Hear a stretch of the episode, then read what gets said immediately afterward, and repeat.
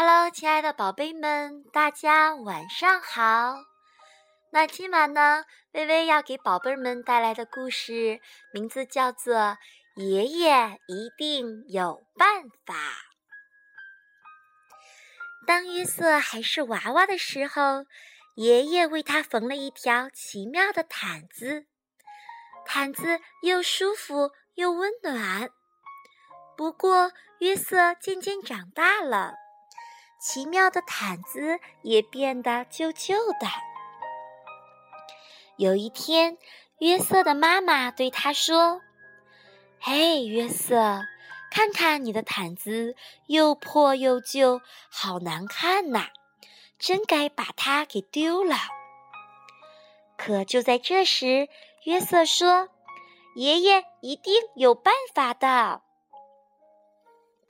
于是约瑟找到了爷爷，爷爷拿起了剪刀，咯吱咯吱，咯吱咯吱，咯吱咯吱的剪了起来。哇！爷爷把毯子做成了一件奇妙的外套。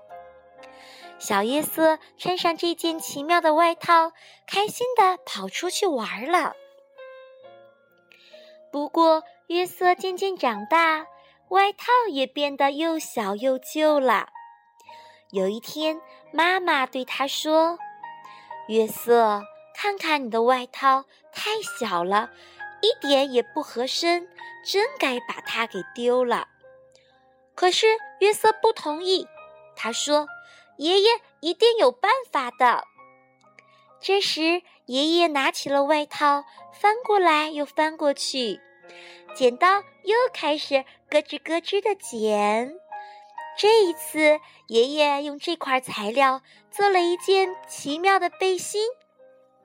约瑟好喜欢这个小背心呐，每天都穿着它去上学。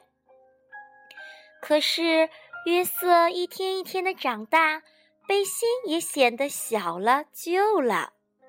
有一天，妈妈对他说。约瑟，看看你的背心，又小又旧，还沾了胶水和颜料，真该把它给丢了。可是约瑟怎么会同意呢？他说：“爷爷一定有办法的。”爷爷这一次把背心做成了一根奇妙的领带，蓝颜色的领带漂亮极了。不过，约瑟还是渐渐的在长大，领带也变小了，还沾上了一大块汤。不用说，妈妈又想把它丢了。可是约瑟肯定还是不同意呀，因为他相信爷爷一定是有办法的。那么这一次，爷爷用这个布料做成了一块奇妙的手帕。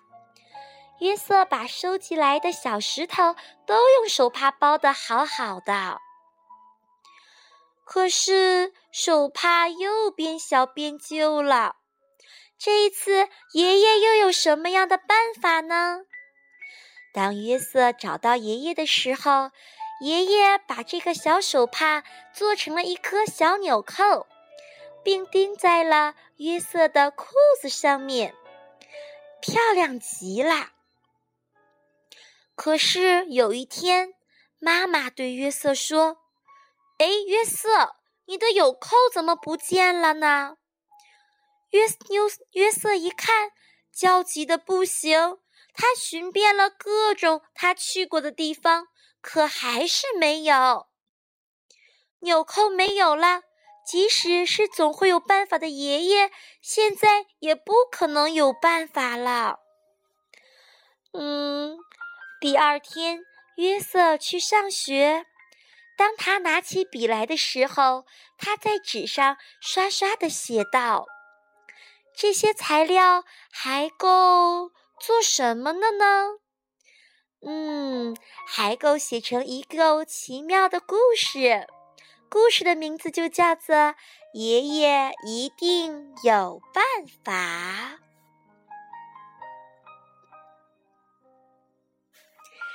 亲爱的宝贝儿们，爷爷一定有办法的故事，微微老师就讲到这里啦。